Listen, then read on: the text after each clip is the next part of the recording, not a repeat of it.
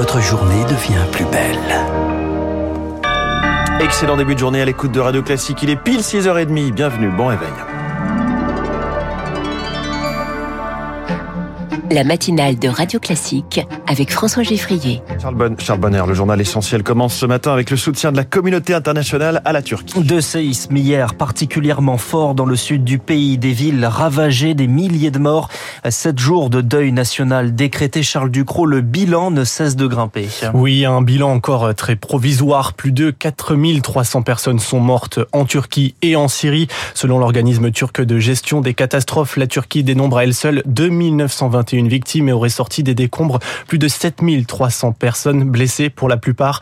Sur place, même 24 heures après, les sauveteurs continuent de découvrir des corps ensevelis, tentent de sauver des personnes prises au piège dans des conditions météorologiques compliquées. Au froid se mêle la neige dans beaucoup de zones sinistrées.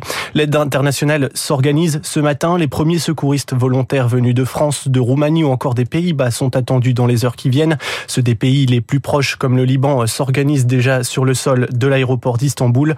Le président turc Recep Tayyip Erdogan fait savoir que 45 pays en tout ont proposé leur aide et la Syrie sollicitait hier l'aide internationale. L'armée russe annonce avoir envoyé 300 militaires. Et parmi les aides envoyées, il y a également celle des pompiers de l'urgence internationale qui est partie ce matin de Limoges. 36 sauveteurs volontaires, médecins, infirmiers, maîtres chiens et avec eux du matériel d'extraction et un défi logistique. Philippe Besson coordonne cette mission. Les autorités locales euh, préparent en fait l'arrivée des équipes internationales et leur affectent un secteur de recherche. Euh, les conditions météo sont déjà apparemment très difficiles. C'est ce qui nous pose d'ailleurs des problèmes de déploiement avec les avions de ligne, tempête de neige, euh, le froid glacial. Après, on a vu que sur place, c'était une zone fortement urbanisée, donc beaucoup d'immeubles qui sont effondrés. A priori, sur une zone très étendue qui va nécessiter une logistique importante. Donc, il faut aller, oui, le plus vite possible et travailler 24 heures sur 24, je veux dire. Il y a donc plus de 4300 morts. Pour le moment, l'une des pires catastrophes naturelles qu'aient connues les deux pays. Nouvelle réplique moins forte cette nuit. Mohamed Nour est syrien installé depuis une dizaine d'années à Adana, en Turquie, à 200 km de Gaziantep, l'épicentre. Il a eu très peur hier et désormais, il doit rester sur place c'était horrible. Ça dure euh, presque deux minutes, euh, mais ça fait euh, pour moi une heure. On est descendu vite dans la rue, et loin des immeubles. J'habite la deuxième étage. On a resté presque une heure, une heure et demie, mais il avait de la pluie, il fait très froid. Il y avait des immeubles qui sont tombés, mais pas dans mon quartier. Les victimes sont encore sous les décombres. Je ne sais pas quoi faire. Je suis obligé de rester ici. Il n'y a pas d'autre lieu. Peut-être je reste dans la rue toute la nuit. On ne sait pas. Un témoignage de Mohamed Nour à Adana, en Turquie, de l'autre côté de la frontière. Une vingtaine de membres présumés de l'État islamique se sont évadés d'une prison syrienne après une mutinerie profitant du séisme. Et on revient sur euh, cet événement, ces séismes en Turquie et en Syrie tout au long de la matinale, notamment à 7h-5 avec Rachel Kahn et bien sûr dans le journal de 7h. Il est 6h33. En France, c'est la troisième journée de mobilisation des syndicats contre la réforme des retraites. Une journée de mobilisation qui rime forcément avec grève et manifestation. Chloé Juel, bonjour. Bonjour Charles. Le trafic est ralenti dans les gares et les aéroports et plus de 200 rassemblements sont prévus. Oui, 11 000 policiers et gendarmes mobilisés, 4 000 rien qu'à Paris. Paris où le cortège partira en début d'après-midi de la place de l'Opéra, direction Bastille. Cette journée de mobilisation s'annonce très suivie. Des universités bloquées par des étudiants comme à Rennes 2, des mouvements dans l'éducation nationale, moins importants que la semaine dernière tout de même. Mobilisation dans le secteur de l'énergie et dans les transports. Pas de tram à Nice, réseau de bus perturbés à Marseille, à Paris, RER A et B qui fonctionnent au ralenti. À la SNCF, c'est même une mobilisation de deux jours qui commence. Deux des quatre syndicats appellent à la poursuite de la grève demain. En revanche, pour samedi, ça devrait aller. Pas d'appel à la grève dans les transports, mais seulement un appel à manifester. Les syndicats de la SNCF veulent gagner la bataille de l'image. Pas question de se mettre à dos l'opinion publique. Là aussi, le front syndical semble solide, au moins pour l'instant. Les précisions de Chloé Juel et pendant que les manifestations se préparent, l'Assemblée nationale a commencé l'examen du texte dans l'hémicycle hier et dans une ambiance survoltée. Est-ce que vous croyez que nous allons passer 15 jours comme cela dans l'hémicycle?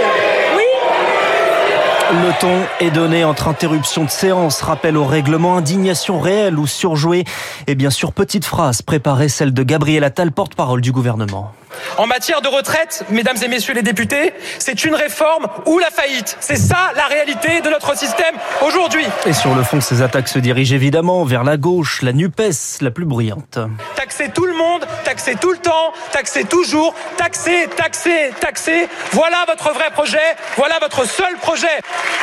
Avant d'être un parti d'opposition, vous êtes un parti d'imposition. Vous ne pensez qu'à une seule chose, taxer les Français. Et enfin, on critique un projet brutal, une procédure trop rapide, celle qui prévoit seulement 15 jours de débat à l'Assemblée nationale et donc un déni, un déni de démocratie pour l'insoumise Raquel Garrido. Inconstitutionnelle. Vous n'avez pas le droit de passer par l'article 47.1 pour nous imposer la retraite à 64 ans. Le peuple tout entier est uni contre la retraite à 64 ans. Eh bien, trichez, trichez, trichez. eh bien, ça ne passera quand même pas. Vous la verrez dans la rue et vous, vous finirez par retirer Et puis la soirée a pris une autre tournure quand Marine Le Pen a dénoncé des menaces, des messages vocaux laissés sur les téléphones de députés RN, leur indiquant que des proches étaient hospitalisés pour les forcer à quitter l'hémicycle, ce qui aurait conduit à l'abandon de leur motion référendaire. Une plainte va être déposée. Je crains hélas que ce soit euh, en quelque sorte un coup interne à cette assemblée. Je constate que c'est une méthode qui est absolument abjecte abjecte, parce que faire croire à une maman que son enfant est hospitalisé pour réussir à obtenir qu'une motion référendaire ne soit pas soumise au vote, il faut vraiment être sacrément tordu. Alors on va trouver qui sont ces tordus, et j'espère que la justice pourra être saisie et les condamnera extrêmement lourdement. Et au vote, la motion référendaire est refusée, tout comme la motion de rejet des insoumis. Juste avant ces débats, le gouvernement avait annoncé une rallonge budgétaire pour les hôpitaux. Et qui va être intégrée au projet de loi sur le budget de la sécurité sociale, qui contient également donc cette réforme des retraites, une rallonge de 600 millions d'euros pour les hôpitaux. C'est une suite hein, à la volonté d'Emmanuel Macron début janvier de réorganiser le système de santé. Plus d'argent, c'est bien, dit Arnaud Chiche, anesthésiste, réanimateur, mais il faut aussi des réformes de fond. Ça concerne surtout l'augmentation du tarif de nuit et de la pénibilité des gardes. Donc ça, c'est des choses que le président Macron